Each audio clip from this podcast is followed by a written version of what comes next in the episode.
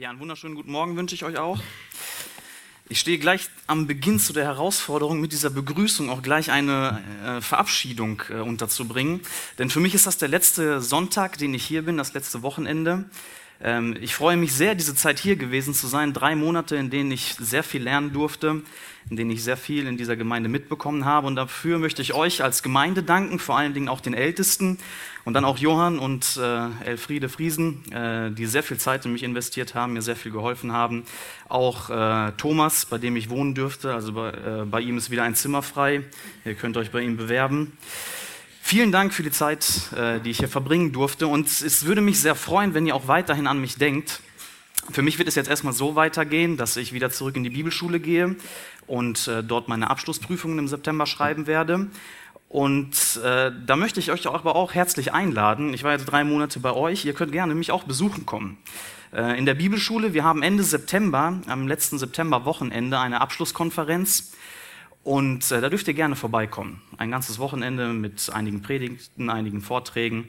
Ähm, ihr seid herzlich eingeladen, mal vorbeizukommen. Aber auch sonst, äh, anschließend wird es für mich ja nach Bad Eilsen in die Gefährdetenhilfe gehen. Und da dürft ihr auch gerne mal vorbeischauen. Also wenn ihr die A2 langfährt, äh, durch Hannover durch seid und dann äh, auf das Weserbergland zufahrt, dann seid ihr in Bad Eilsen. Äh, kommt gerne vorbei, besucht mich. Ich würde mich sehr, sehr darüber freuen. So, das, der funktioniert schon.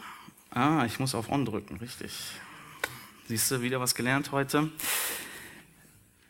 Ich weiß nicht, ob ihr diese Kirche kennt. Das ist die Sagrada Familia in Barcelona.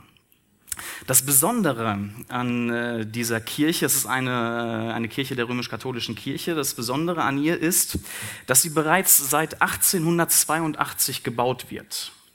Eine ganz schön lange Zeit. Entworfen wurde sie von Antonio Gaudi, ein sehr bekannter Architekt. Ähm, sie haben begonnen 1882 das Ganze zu bauen, hatten zwischendurch mal einen Baustopp von drei Jahren während des Spanischen Bürgerkriegs. Und die aktuelle Prognose für die Fertigstellung ähm, liegt beim Jahr 2026. Also ein bisschen werden sie noch bauen dürfen. Woran liegt das? Warum wird diese Kirche schon so lange gebaut? Zum einen kann das natürlich daran liegen, dass es eine sehr komplizierte Architektur ist. Ich habe da nicht so viel Ahnung von. Ingo wird euch vielleicht ein bisschen was darüber erzählen können. Antonio Gaudi ist dafür bekannt, sehr komplizierte Pläne zu schreiben und das war sein Herzstück. Diese Kirche äh, war sein Lebensprojekt und äh, es ist ein, ein sehr, Dankeschön, ein sehr äh, komplizierter Plan. Das ist einer der Gründe. Ein anderer Grund ist aber auch, ähm, die Finanzierungsart. Diese Kirche wird nämlich nur von Spendengeldern finanziert. Und offensichtlich scheint den Menschen diese Kirche gar nicht so wichtig zu sein. Die Spendengelder kommen nur kleckerweise rein. Und das ist einer der großen Gründe dafür, warum diese Kirche so nach und nach nur gebaut werden konnte. Die Prioritäten waren nicht so, wie sich der Architekt das mal gedacht hat. Er hat sicher damit gerechnet, dass das Ganze viel schneller gebaut wird, aber die Gelder kommen nicht, die Prioritäten der Menschen haben sich verschoben. Vielleicht gab es einige, die ihm am Anfang zugesagt haben, wir werden sehr viel spenden und die Begeisterung in der Bevölkerung war hoch. Das Ganze hat nachgelassen äh, seit 1882. Ein sehr langer Bau, ein unvollendetes Werk. Ein weiteres Bild sieht ein bisschen unspektakulär aus, aber die Gemeinsamkeit dieses Bildes mit der Sagrada Familie, Familia ist, dass das hier auch ein unvollendetes Werk ist. Das ist eine Straße in der Ukraine. Äh, wir unterstützen als Gefährdetenhilfe ähm, auch eine Gefährdetenhilfe in der Ukraine, in Truskavets. Und das ist die Straße an unserem Gebäude. Und es ist immer eine sehr abenteuerliche Fahrt. Ähm, teilweise ist da ein bisschen Straße vorhanden, aber wenn Straße vorhanden ist, heißt das auch, dass die Schlaglöcher umso tiefer sind. Und das Besondere an dieser Straße ist eigentlich, waren die Baumittel für diese Straße schon einmal genehmigt. Es war alles da, ist durch, durch die entsprechenden Ausschüsse gegangen. Äh, der Termin war da, äh, wann die Straße gebaut werden sollte. Aber da hat keiner mit dem Bürgermeister dieser Stadt gerechnet. Ähm, der hat es nämlich geschafft, die ganzen Mittel abzuzwacken die ganzen Bauarbeiter dorthin umzuleiten, wo er wohnt. Zuerst wurde die Zufahrtsstraße zu seinem Haus gebaut und dann mit den restlichen Mitteln wurde dann auch noch sein Haus, äh, sein, sein äh, Grundstück schön asphaltiert. Ähm, ein unvollendetes Werk. Warum? Egoismus. Der Bürgermeister hat die ganzen Mittel für sich benutzt. Es ist seine eigene Bequemlichkeit, die ihm wichtiger war, als dass diese Straße fertig gemacht wurde. Wir sehen zwei unvollendete Werke, die deswegen nicht fertig geworden sind, weil die Menschen andere Prioritäten hatten. Weil sie egoistisch waren, weil sie mehr auf ihre eigene Bequemlichkeit gesetzt haben. Und wir werden uns heute einen Text angucken, wo das Volk Israel in einer ähnlichen Situation stand. Sie haben einen egoistischen Lebensstil geführt. Sie hatten ähm, ein geistliches Leben, das irgendwie von einer Anteilsnahmslosigkeit geprägt war. Es war ihnen relativ egal, was in ihrem geistlichen Leben geschieht. Und die Konsequenz davon war, dass der Tempel nicht gebaut wurde. Sie hatten die klare Anweisung, den klaren Auftrag, den Tempel zu bauen, aber das haben sie nicht gemacht. Und in diese Situation hinein schickt Gott dann einen Propheten, und das ist der Prophet Haggai, über den wir uns heute unterhalten werden, den wir uns etwas angucken werden. Und in der Geschichte des Propheten Haggai sehen wir eine sehr bemerkenswerte Entwicklung. Am Anfang steht diese geistliche Anteilsnahmslosigkeit des Volkes und dann tritt ein Prozess ein, der dazu führt, dass das Volk einen geistlichen Aufbruch erlebt.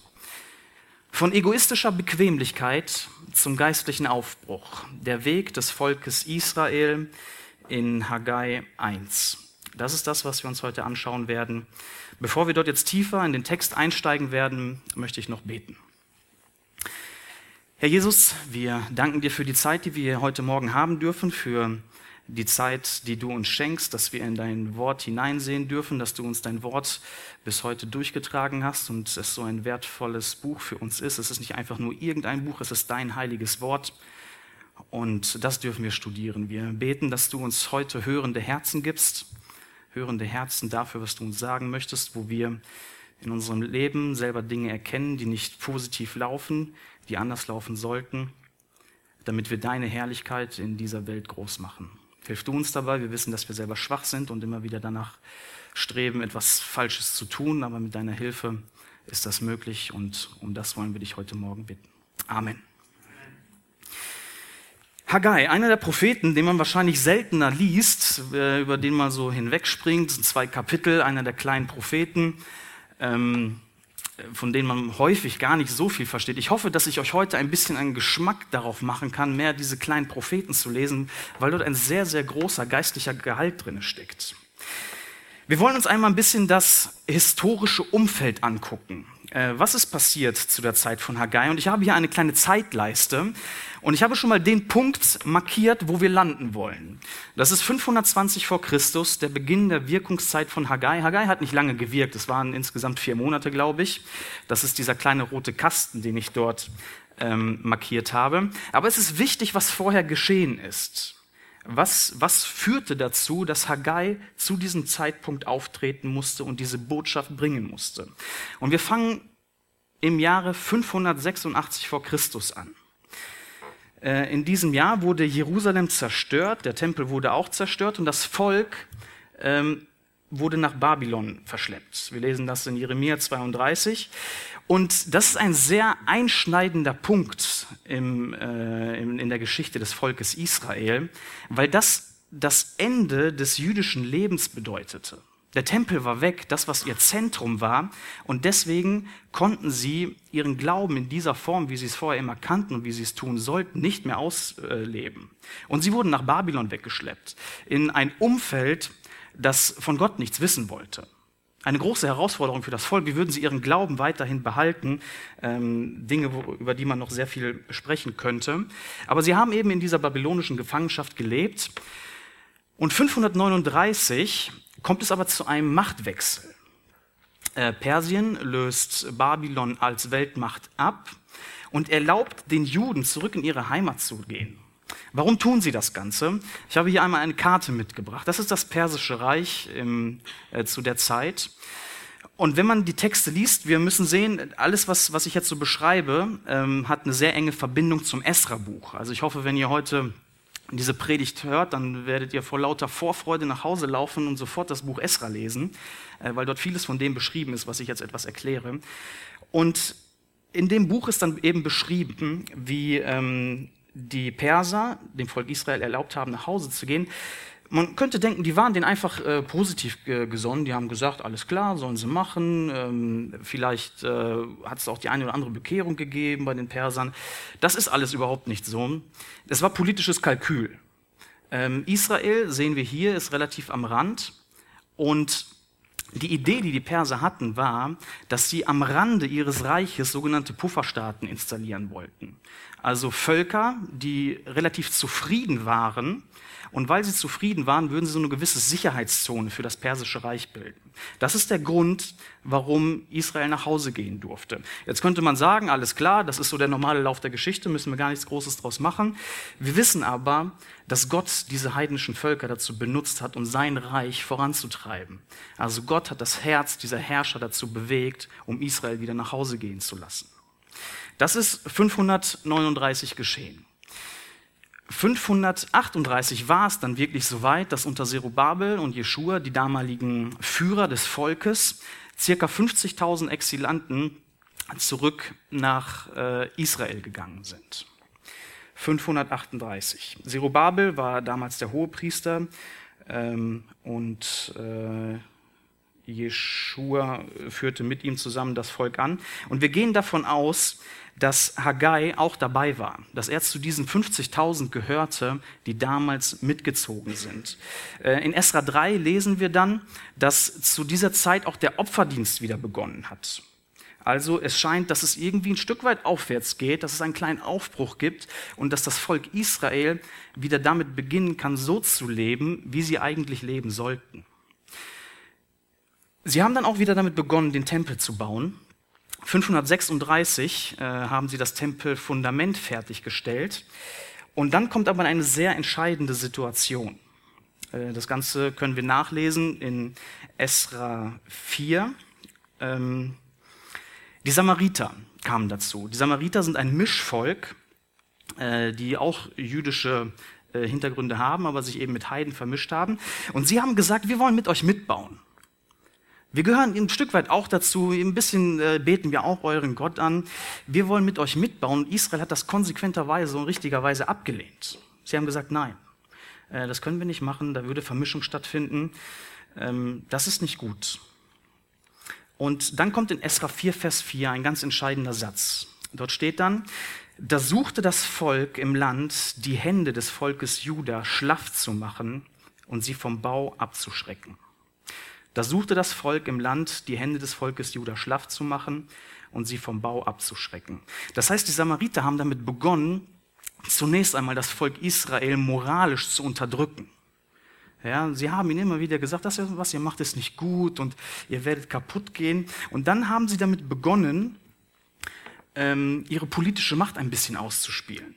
Es wurden Briefe an den äh, persischen König geschickt und wurde, es wurde gesagt, irgendwie machen die Juden da etwas, was nicht gut ist. Ich glaube, die werden irgendwie einen kleinen Umsturz versuchen und so weiter. Also sie haben den König gegen die Israeliten, gegen die Juden äh, äh, aufgehetzt.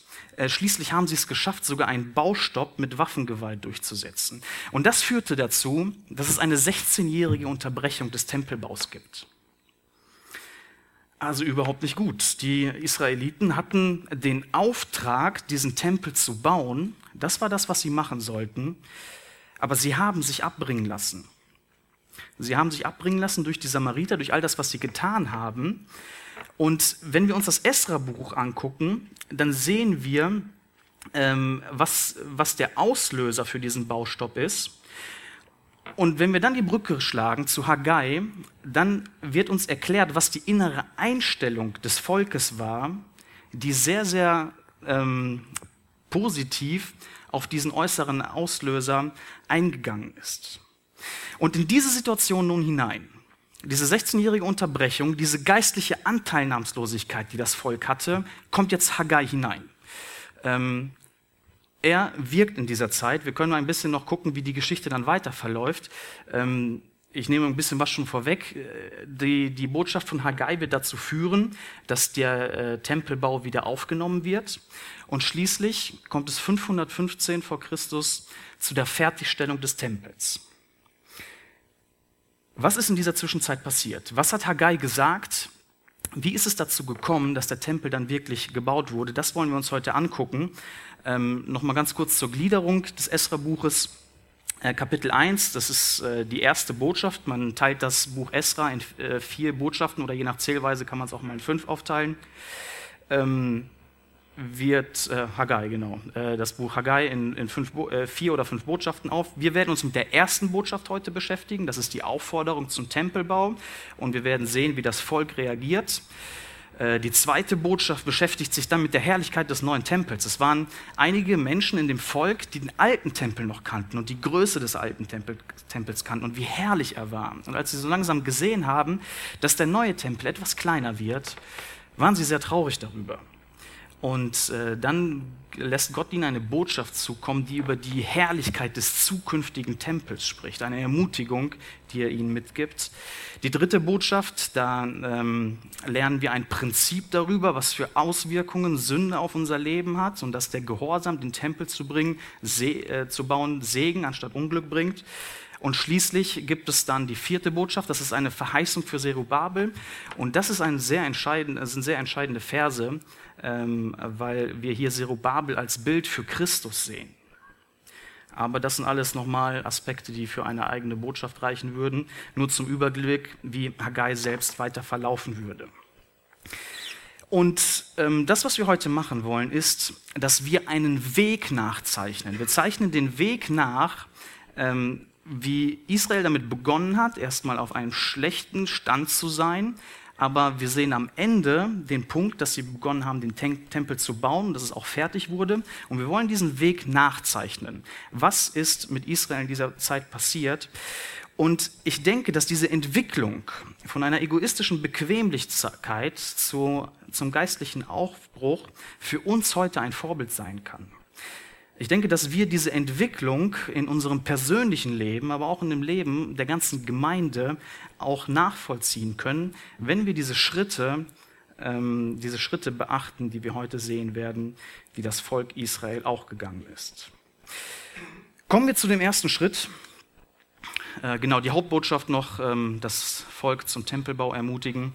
Der erste Schritt, Konfrontation mit der Schuld. Die ersten vier Verse, ich werde sie einmal lesen. Haggai 1, die Verse 1 bis 4. Im zweiten Jahr des Königs Darius, am ersten Tag des sechsten Monats, erging das Wort des Herrn durch den Propheten Haggai an Zerubabel, den Sohn Shealtiels, den Statthalter von Juda, und an Jeschua, den Sohn Josadaks, den Hohenpriester, folgendermaßen. So spricht der Herr der Herrscharen. Dieses Volk sagt, es ist noch nicht die Zeit zu kommen, die Zeit, um das Haus des Herrn zu bauen. Da erging das Wort des Herrn durch den Propheten Haggai folgendermaßen. Ist es aber für euch an der Zeit, in euren getäfelten Häusern zu wohnen, während dieses Haus in Trümmern liegt? Ähm, Vers 1 beschreibt uns diesen Herrscherwechsel, der von Kyros zu Darius stattgefunden hat. Dann werden uns die beiden Führer des Volkes, Jerubabel und Jeschua, vorgestellt. Und dann in Vers 2 spricht der Herr zu dem Volk. Und das Besondere ist, in diesem Moment sagt er nicht, das ist mein Volk, sondern er sagt, dieses Volk sagt. Wir sehen da eine kleine Distanz drin. Das Volk hat sich schon so weit von Gott weg entfernt, dass Gott gar nicht mehr sagen konnte, das ist mein Volk. Es ist dieses Volk. Und dieses Volk sagt dann, es ist noch nicht die Zeit gekommen, das Haus des Herrn zu bauen. Und in diesem Vers sehen wir dann, was der eigentliche Grund dafür war, dass die Israeliten den Tempel nicht gebaut haben. Natürlich, es war die politische Situation, die sehr schwierig um sie herum war, aber ich glaube, dass sie sehr dankbar diese Situation angenommen haben. Sie haben gesagt, wir können nichts dafür. Es ist so schwierig, es wird uns verboten, wir dürfen nicht bauen. Wir können absolut nichts dafür. Es ist noch nicht die Zeit. Wir müssen warten. Es sind andere Dinge im Moment wichtiger. Wir machen das jetzt nicht. Das war das, was das Volk gesagt hat. Gott deckt diese Ausrede dann aber sehr schnell auf. Er sagt in Vers 4, ist es aber für euch an der Zeit, in euren getäfelten Häusern zu wohnen während dieses Haus in Trümmern liegt. Ähm, die, das Volk Israel hatte keine Lust, den Tempel zu bauen, aber dafür haben sie es geschafft, in getäfelten Häusern zu wohnen. Das deutet ein kleines bisschen auf einen gewissen Reichtum zumindest hin. Das war ihre Priorität. Ihre Priorität waren ihre eigenen Häuser. Das Haus Gottes lag in Trümmern, aber sie haben sich getäfelte Häuser gegönnt. Äh, sie waren geprägt von Egoismus, sie waren geprägt von Bequemlichkeit, sie waren nicht um Gottes Sache besorgt. Ihre Schuld bestand dahin, darin, diese selbstsüchtige Gleichgültigkeit gegenüber der Sache Gottes zu haben. Sie waren nachlässig. Sie hatten falsche Prioritäten. Und Haggai beginnt äh, hier damit, das Volk mit der eigenen Schuld zu konfrontieren. Sie sollten zuerst sehen, was sie selber falsch gemacht haben. Und in diesem Fall war es eben so, dass sie ihre Prioritäten falsch sortiert haben. Die Konfrontation mit der Schuld. Lass uns das ein bisschen veranschaulichen. David und Nathan in 2 Samuel 12. Äh, viele werden die Geschichte kennen. Es ist äh, die Situation äh, nach, nach Davids Ehebruch mit Bathseba. Und es wusste noch nicht so viele von dieser Sünde. Nathan wusste davon. Und er kommt zu David und erzählt ihm eine Geschichte. Eine Geschichte, wo jemand ähm, ein, ein Schaf von, von einer anderen Person klaut und äh, Nathan baut das Ganze sehr dramatisch auf und es ist völlig klar, in welche Richtung es geht. Diese Person in dieser Geschichte tut etwas Schlechtes und sie muss dafür bestraft werden. Und ähm, wenn uns die Geschichte erzählt wird, dann ist das auch so, dass David richtig emotional in dieser Geschichte aufgeht und er sagt, wer, wer war das? Diese Person muss bestraft werden. Und dann kommt ein entscheidender Satz von Nathan, er sagt, du bist der Mann. Du hast das Ganze getan. Er konfrontierte ihn direkt mit der Sünde, die er getan hat. Und erst durch diese direkte Konfrontation wurde David dann zur Buße geführt. Ich glaube, dass wir es lernen müssen, Sünde klar und deutlich ähm, zu benennen. Aber dazu müssen wir sie auch erstmal sehr deutlich und sehr klar machen. Ich habe zwei Bilder mitgebracht. Ähm, das ist Santiago de Chile. Ich war letztes Jahr dort eine sehr große Stadt. Und wenn man ein bisschen rausfährt ähm, auf die Berge um dieser Stadt herum, diese Stadt liegt in einem Kessel drinne, drumherum sind nur Berge. Und wenn man etwas rausfährt, dann sieht man, welcher Dreck in dieser Stadt ist, welcher Smog dort ist. Man kann kaum äh, bis zum anderen Ende sehen, nur oben die, ähm, die, die Gipfel der Anden kann man noch erkennen, den Rest erkennt man nicht, weil so viel Dreck, so viel Schmutz dort ist. Wenn man aber mitten in der Stadt steht und nach oben guckt, sieht das Ganze so aus. Man erkennt nicht viel von diesem Dreck, von diesem Müll. Und ich denke, dass das oft auch die Situation ist, in der wir leben.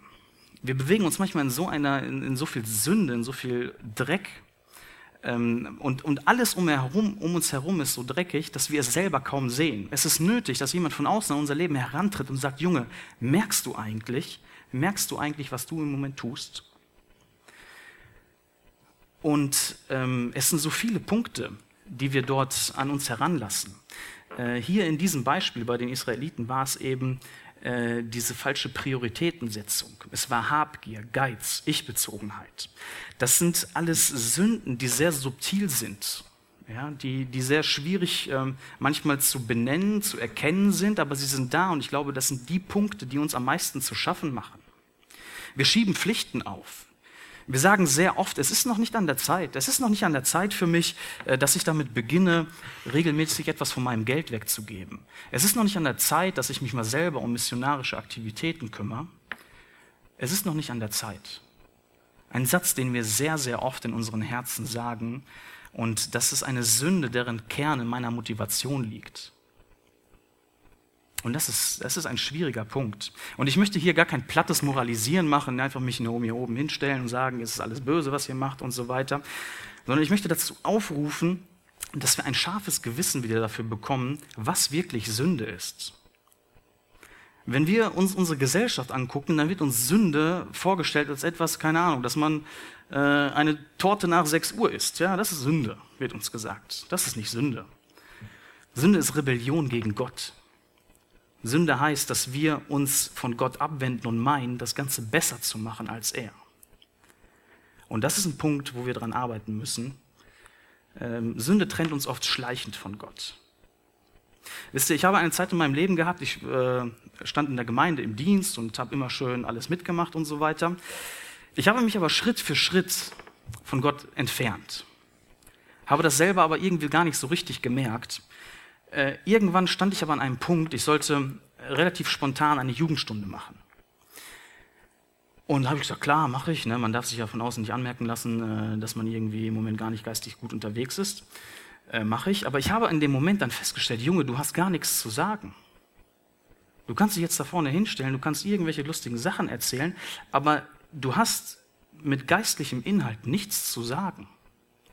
Und das ist eine niederschmetternde Erkenntnis. Und ich bin sehr froh, dass ich dann einen guten Freund in der Gemeinde hatte, der mich richtig zusammengefaltet hat. Also der hat mich dermaßen, der hat mir dermaßen vor Augen gemalt, was ich, was ich im Moment mit meinem geistlichen äh, Leben mache, dass ich geistlichen Selbstmord betreibe. Äh, und das war in dem Moment richtig gut, äh, mir das richtig deutlich zu sagen. Und das ist, glaube ich, das Ziel, das wir auch in der Gemeinde haben sollten. Diese gewinnende, liebevolle Konfrontation. Ähm, es geht nicht darum, dass wir uns gegenseitig ausspionieren und sagen können, der hat wieder gesündigt, ich habe das gesehen, man hat dich in der Stadt gesehen, wir werden das den Ältesten erzählen, ja, sondern weil wir in der Sorge darum sind, äh, in dieser Heiligkeit zu leben und den anderen dazu antreiben wollen. Schritt eins: Konfrontation mit der Schuld. Das hat Gott durch Haggai mit dem Volk Israel gemacht. Er hat ihnen deutlich gesagt, was ihr Problem ist, was sie im Moment falsch machen, dass sie ihre Prioritäten falsch sortiert haben und dass das im Kern ein Weggehen von Gott ist. Konfrontation mit der Schuld. Gehen wir zum nächsten Punkt, Schritt zwei die Konfrontation mit den Auswirkungen der Schuld. Die Verse 5 bis 6 und 9 bis 11. Wir überspringen zwei Verse, aber wir kommen auf die später noch einmal zurück.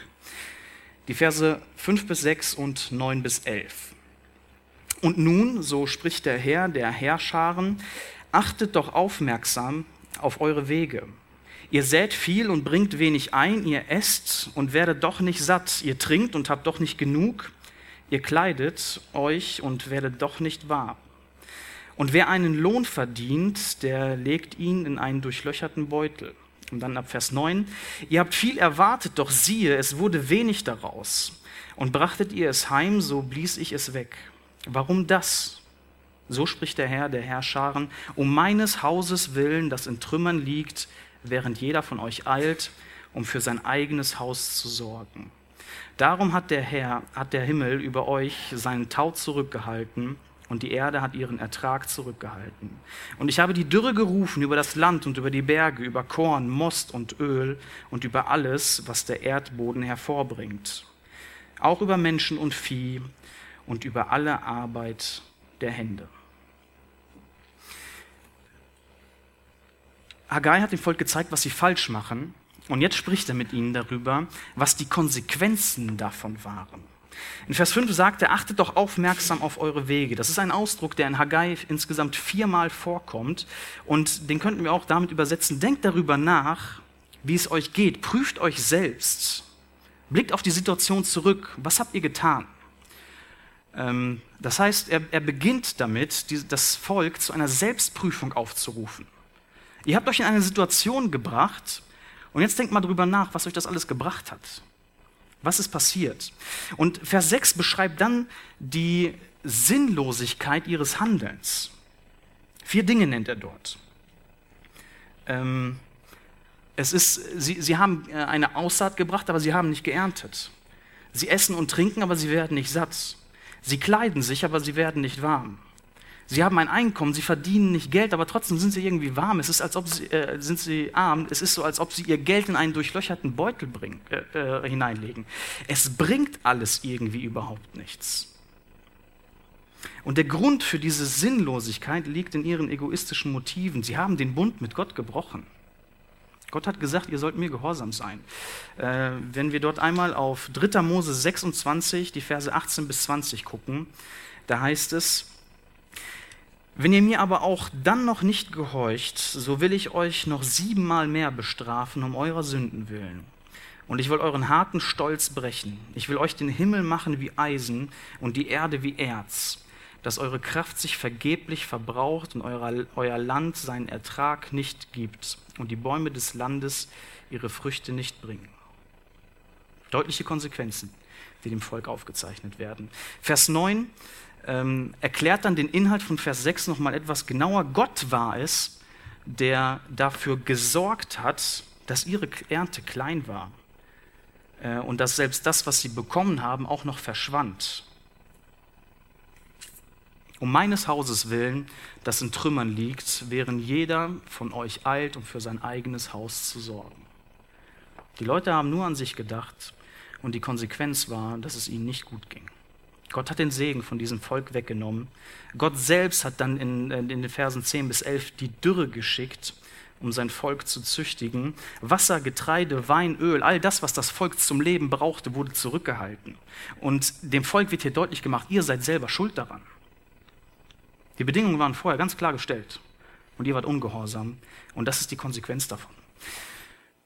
Ähm, Finanzministerium und eine CD. Ich glaube, dass vielen dann deutlich wird, was, was das äh, bedeuten soll. Ihr werdet ja mitbekommen haben von den ganzen Steuerskandalen und dass vor allem aus der, wir haben ja Schweizer Gäste heute da, äh, dass äh, vor allem aus der Schweiz uns nach Deutschland Steuer-CDs gebracht wurden, die dann einige Steuersünder ähm, äh, offenbart haben. Und in der Folge davon kam es dazu, dass sehr viele Steuerflüchtlinge hier in Deutschland sich freiwillig angezeigt haben. Der bekannteste Fall geht im Moment durch die Presse mit Uli Hoeneß. Äh, da ist noch offen, wie das Ganze äh, ablaufen wird. Aber ein Großteil dieser Steuerflüchtlinge, also viele Menschen, die reich sind, so etwas wie die Elite unseres Landes, viele dieser Steuerflüchtlinge zeigen sich an und erwarten dann Dank dafür. Weil sie sagen, Leute, wir bringen das Geld ja wieder zurück. Das Geld, das uns gehört, das wir in kurzer Zeit weggebracht haben, wir bringen es ja wieder zurück, wir machen unsere Steuernachzahlung und wir erwarten Dank dafür. Und dann regen sie sich fürchterlich darüber aus, auf, wenn sie auch noch angezeigt werden. Also das Prinzip dahinter, sie tun bewusst etwas Falsches und erwarten dann noch einen Dank dafür, obwohl sie eigentlich für ihre Tat ins Gefängnis kommen müssten. Das Volk Israel hat das auch gemacht. Sie haben ganz bewusst ihr Herz von Gott weggenommen, weggezogen ähm, und haben trotzdem noch erwartet, dass Gott ihnen Segen schenkt, dass Gott ihre, ihre Ernte segnet. Ähm, eigentlich ein, ein Vorgang, der völlig äh, verrückt ist. Der, der passt irgendwie nicht zusammen. Wenn wir das von außen sehen, denken wir, das kann nicht wahr sein. Warum tun die so etwas? Aber ich glaube, dass uns dieser Vorgang gar nicht so fremd ist. Äh, wir leben oft in Sünde, wir tolerieren Sünde in unserem Leben, erwarten von Gott dann aber, dass er trotzdem irgendwie unser geistliches äh, Leben segnet, dass wir geistlich vorankommen. Wir haben so ein bisschen unsere schwarzen Ecken, denken, das ist in Ordnung, irgendwie äh, wird Gott das schon ähm, in Ordnung finden oder zumindest tolerieren. Und wir wollen geistlich vorankommen, kämpfen aber kaum gegen Sünde.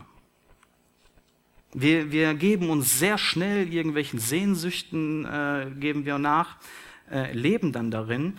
Und wenn das Ganze dann nicht so funktioniert oder nicht so läuft, wie wir uns das vorstellen, dann werden wir bitter gegenüber Gott. Wir denken, das kann nicht sein, ich stelle doch mein Leben in seinen Dienst, ich mache doch viel für ihn, na gut, ich habe da ein bisschen was Dunkles äh, ganz hinten liegen, aber ich tue doch so viel für Gott. Warum segnet er mich nicht?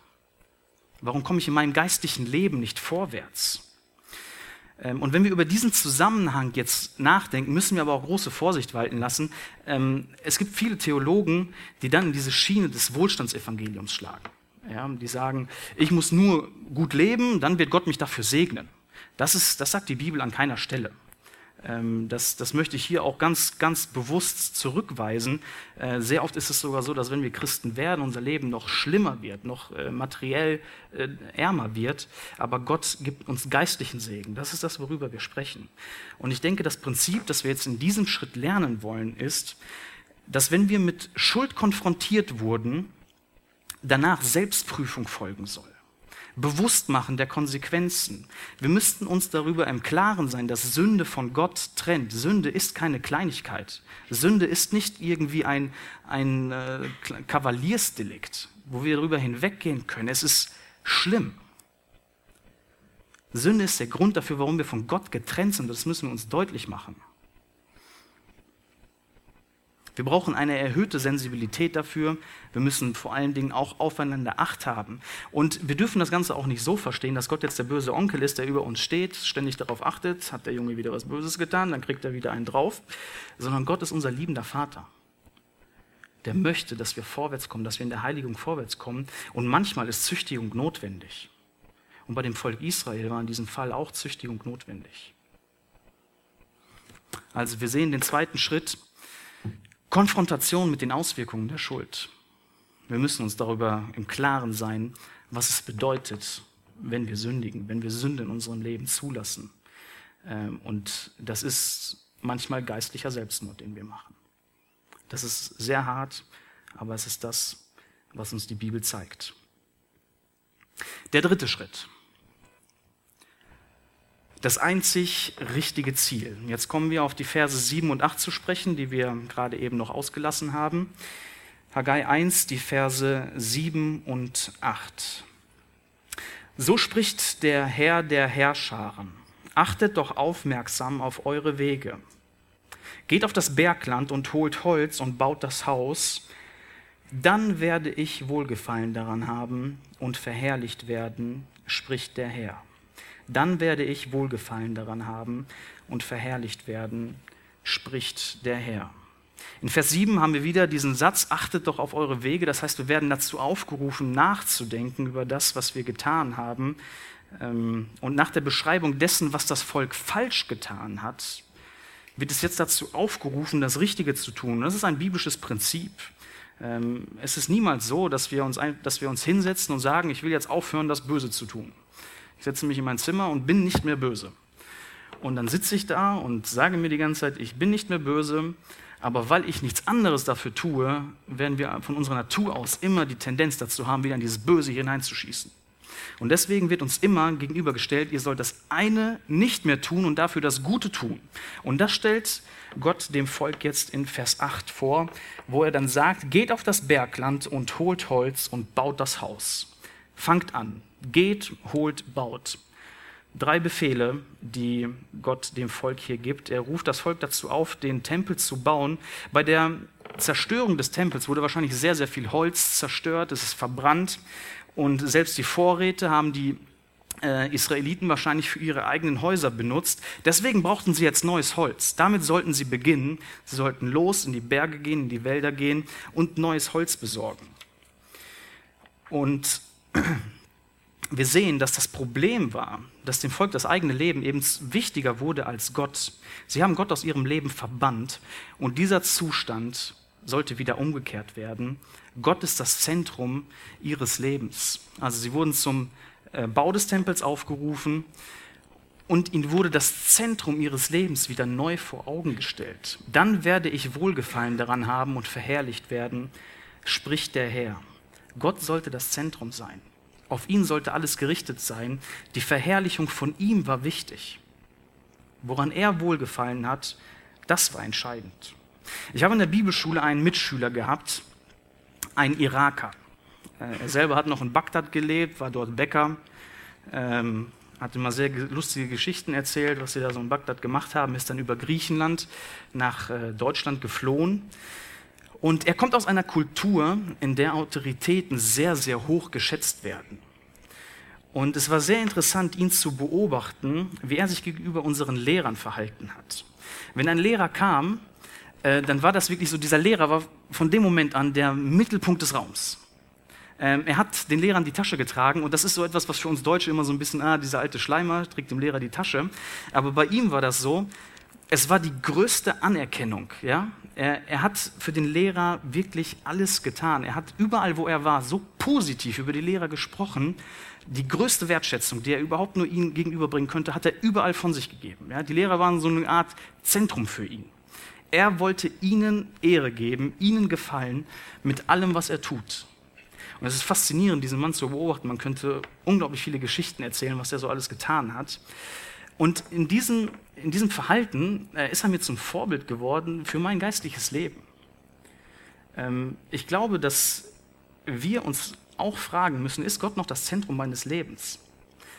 Äh, wir haben heute in dem äh, Seminar von Dr. Street darüber gesprochen, dass wir sehr oft damit beginnen, unsere Begierde in unserem Leben auf andere Dinge zu richten. Dass wir ähm, an die Stelle, wo Gott sein sollte, andere Dinge stellen. Dort, wo Christus sein sollte. Und das ist nichts anderes als Götzendienst, den wir dann betreiben. Und das muss uns deutlich werden. Und wir müssen daran arbeiten, wieder Christus als den Mittelpunkt meiner Sehnsucht zu haben. Wir geben uns oft mit sehr, sehr viel weniger zufrieden. Es gibt dieses oft zitierte Beispiel von C.S. Lewis, der ein Kind beschreibt, das irgendwo im Dreck spielt, im Schlamm wühlt, obwohl dieses Kind im gleichen Augenblick ans Meer in den Urlaub fahren könnte, ein, ein, äh, eine herrliche Situation, aber das Kind zieht es vor, im Dreck zu spielen. Und so leben wir manchmal auch. Wir ziehen uns an irgendwelchen Besitztümern auf, die wir haben. Wir ziehen uns an irgendwelchen Beziehungen auf, die wir haben, die von der Sache her eigentlich erstmal gar nicht schlecht sind. Aber in dem Moment, wo sie uns wichtiger als Gott werden, verbannen wir Gott aus dem Zentrum unseres Lebens. Und das ist Sünde. Das ist Götzendienst. Ist es mein Ziel, wirklich die ganze Freude in Christus zu haben? Und das malt äh, Gott dem Volk hier sehr deutlich vor Augen. Das ist wichtig. Diese Verherrlichung Gottes. Und ich denke, dass wir genug Möglichkeiten dazu haben, ja, uns an ihn zu freuen, ähm, dass wir auch vor allen Dingen mit unserem Leben das Ganze ausdrücken. Äh, dass wir uns in der Gesellschaft als Christen zu erkennen geben, Gutes tun und dann aber auf Gott hinweisen. Ich tue das Ganze, weil ich ein Christ bin, weil Christus das Zentrum meines Lebens ist? Diese Frage müssen wir uns täglich stellen, immer wieder stellen, weil wir so sehr versucht sind, ähm, in eine andere Richtung zu gehen. Also wir sehen den dritten Schritt, das einzig richtige Ziel. Es gibt dort, äh, da, da können wir nicht drüber diskutieren. Das Zentrum unseres Lebens als Christen muss Christus sein. Nichts anderes. Und das ist das, was Gott dem Volk hier eben auch zeigt. Ähm, dann werde ich wohl Gefallen daran haben und verherrlicht werden, spricht der Herr. Das sollte das Ziel des Volkes sein. Gehen wir noch zum letzten Schritt, der Schritt 4. Die einzig richtige Reaktion. Die Verse 12 bis 15. Da hörten Zerubabel, der Sohn Shealtiels, und Jeschua, der Sohn Jozadaks, der hohe Priester und der ganze Überrest des Volkes auf die Stimme des Herrn, ihres Gottes, und auf die Worte des Propheten Haggai, weil der Herr, ihr Gott, ihn gesandt hatte. Und das Volk fürchtete sich vor dem Herrn. Da sprach Haggai, der Bote des Herrn, im Auftrag des Herrn zum Volk, ich bin mit euch, spricht der Herr. Und der Herr erweckte den Geist Jerubabels, des Sohnes Shealtiels, des Statthalters von Juda, und den Geist Jeschuas, des Sohnes Jozadaks, des hohen Priesters, und den Geist des ganzen Überrestes des Volkes, so dass sie kamen und die Arbeit am Haus des Herrn, der Herrscharen ihres Gottes, in Angriff nahmen, und zwar am 24. Tag des sechsten Monats im zweiten Jahr des Königs Darius. Vers 12 beschreibt uns jetzt zwei Reaktionen, die das Volk gebracht hat. Zum einen gehorchten sie der Stimme des Herrn und sie fürchteten sich vor dem Herrn. Sie hatten diese Gottesfurcht. Das heißt, ihre Motivation, ähm, ihr, ihr Ansinnen des Herzens hat sich im Laufe dieses Textes durch die Botschaft, die gekommen ist, gewendet. Und ihre Reaktion war, dass sie gehorsam wurden. Es war eine Entscheidung, die sie dort getroffen haben, eine Entscheidung von Herzen. Und das Besondere an Haggai ist eben diese ähm, schnelle Entscheidung, die das Volk gebracht hat. Wir haben viele, wir sehen in der Bibel viele Propheten, die gepredigt und gepredigt haben, jahrelang. Und es ist absolut nichts passiert. Und bei Haggai sehen wir innerhalb dieses einen Kapitels diese Wendung, wie das Volk diesen geistlichen Aufbruch erlebt. Und ich stelle mir das als eine unglaublich ergreifende Szene vor. Wie das ganze Volk dort steht mit den Führern, sie werden auf Sünde hingewiesen und sie haben diese Erkenntnis in ihrem Herzen und kehren tatsächlich um. Was für ein ergreifender Augenblick, äh, wenn, wenn viele Menschen erkennen und auch dann den Mut dazu haben, umzukehren auf diese Sünde, die sie getan haben, zu reagieren und Buße zu tun. Eine sehr ergreifende Szene. Also ich glaube, wenn ich mal im Himmel bin, stelle ich mir das so ein bisschen wie ein Kino vor, äh, wo wir einige Sachen uns nochmal angucken können, die in der Bibel abgelaufen sind. Und äh, das würde ich mir so gerne anschauen. Ähm, und was war das für ein Fürchten, das das Volk gehabt hat? Das war das Wissen von einem allmächtigen Gott und dann die entsprechende völlig hin, völlige Hingabe als Reaktion. Vers 13 ähm, zeigt uns dann, wie der Gehorsam, den das Volk hatte, zu der Offenbarung von weiteren Wahrheiten geführt hat. Gott hat gesehen, das Volk reagiert darauf und dann sagt er ihnen, ich bin mit euch. Ich gehe diesen Weg mit euch. Alleine hätte das Volk das Ganze sowieso nicht vollbringen können. Es würde noch viel Hartes auf sie zukommen. Und Gott sagt, ich bin mit euch. Eine herrliche Zusage, die wir später im, Alten, im Neuen Testament auch immer wieder wiederholt sehen. Ich bin mit euch. Gott lässt uns nicht allein in dieser Welt stehen mit all den Kämpfen, die wir haben. Er ist mit uns. Eine herrliche Zusage, die uns ähm, Situationen durchstehen lässt, die wir für unmöglich gehalten haben wo wir gedacht haben, das packen wir nicht, aber wir müssen es nicht packen. Gott ist mit uns. Vers 14, ähm, da wird uns dann nochmal gezeigt, was der, was der Antrieb hinter dem Ganzen war. Gott war es, der das Wollen und das Vollbringen erwirkt hat. Ja? Ähm, es heißt hier, und der Herr erweckte den Geist, erstmal von Zerubabel, von Jeschua und dann auch von dem ganzen Überrest des Volkes. Und nach diesem Erwecken des Geistes ähm, kamen sie und haben die Arbeit am Haus des Herrn in Angriff genommen. Gott war der Treibende dahinter. Er hat das Wollen und das Vollbringen erwirkt. Ähm, genau, die antreibende Kraft, der Herr erweckt den Geist. Ich denke, dieses Bild werden viele von euch kennen. Äh, McDonald's. Ich habe mitbekommen, dass in der Jugend äh, so fast schon ein religiöser Kampf äh, entstanden ist, ob man jetzt zu McDonald's oder Burger King geht. Aber McDonald's dient uns jetzt mal hier als ein gutes Beispiel. McDonald's hatte vor circa zehn Jahren eine tiefe Imagekrise. Sie haben sich zu einem Schnellrestaurant entwickelt, das einen ziemlich schlechten Ruf hatte. Äh, sie, sie waren ein Ort, wo ja, mehr, mehr Gäste aus der unteren Bevölkerungsschicht hinkamen. Es war irgendwie nicht angenehm, zu McDonald's zu gehen. Und das haben die ähm, führenden Leute von McDonald's erkannt. Sie haben ein Problem, die äh, Zahlen gingen auch runter. Irgendwie müssen sie handeln. Was haben die dann gemacht? Sie haben McCafe erfunden.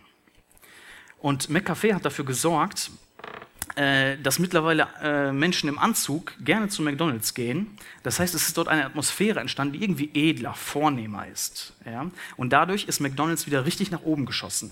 Was ist das Prinzip dahinter? Ähm, sie haben einen Missstand gesehen. Sie haben gesehen, dass etwas falsch läuft und sie haben darauf richtig reagiert, so dass es sich geändert hat. Und das sehen wir auch in dem Text hier. Das Volk Israel wurde mit Schuld konfrontiert. Sie haben die Konsequenzen dieser Schuld gesehen. Ihnen wurde gezeigt, was das richtige Ziel ist. Und jetzt lag es daran, handeln sie oder nicht. Und wir sehen es in Vers 24. Sie kamen und haben die Arbeit am Haus des Herrn in Angriff genommen. Sie haben richtig reagiert. Die einzig richtige Reaktion haben sie gebracht. Römer 12, Vers 1. Lasst uns das einmal zusammen aufschlagen.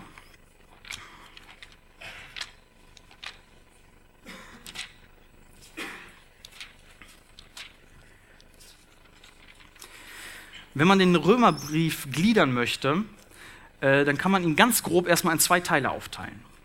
Äh, die Kapitel 1 bis 11 systematische Theologie. Ähm, Paulus erzählt sehr genau, wie funktioniert das Ganze mit dem Heil, wie wird man gläubig, was steckt dahinter, elf Kapitel lang, pure Lehre, unglaublich wertvoll. Und dann kommen wir ab Kapitel 12 zum praktischen Teil. Da spricht Paulus dann darüber, ähm, wie lebt man als Christ. Und als Bindeglied zwischen diesen beiden Teilen äh, haben wir die Verse 1 und 2 in Römer 12. Und die zeigen uns sehr deutlich, dass wir die Lehre von der Praxis nicht äh, trennen können. Es gehört zusammen. Lasst uns Vers 1 lesen. Römer 12, Vers 1. Ich ermahne euch nun, ihr Brüder, angesichts der Barmherzigkeit Gottes, also angesichts der elf Kapitel, die wir gerade durchgegangen sind, angesichts der Barmherzigkeit Gottes, dass ihr eure Leiber darbringt als ein lebendiges, heiliges, Gott wohlgefälliges Opfer, das sei euer vernünftiger Gottesdienst. Also er zeigt ihnen, ihr seht die Barmherzigkeit Gottes, was Gott für euch getan hat. Und es gibt jetzt eine einzige vernünftige Reaktion darauf. Das ist, dass ihr eure Leiber darbringt als ein heiliges, lebendiges, Gott wohlgefälliges Opfer. Das sei euer vernünftiger Gottesdienst. Und das ist, denke ich, auch äh, dieses Prinzip, das wir hier kennenlernen. Wir sehen einen Missstand und es gibt eine richtige Reaktion darauf. In diesem Fall, im Römer, ist es das, wir sind Christen geworden. Was ist das, was wir tun müssen? Was, was, was eigentlich nur vernünftig ist, unser Leben hinzugeben. Wenn wir über Sünde sprechen, was ist meine Reaktion auf Sünde? Was ist meine Reaktion darauf, wenn ich damit konfrontiert wurde? Meine äh, übliche Reaktion ist, dass ich sage, du, das stimmt nicht. Wenn ich mit Sünde in meinem Leben konfrontiert werde, dann laufe ich weg. Ich sage, dass das passt alles irgendwie nicht. Äh, ich finde irgendwelche Ausreden dazu. Aber das, was uns hier in Haggai vorgestellt wird, ist, dass wir es wahrnehmen, dass wir uns dem stellen und dass wir die Reaktion bringen, Buße zu tun und jetzt das Richtige zu machen. Aber wenn wir uns darüber unterhalten, dann ist für mich auch die Frage, möchte ich überhaupt weg von der, Buße, äh, von der Sünde?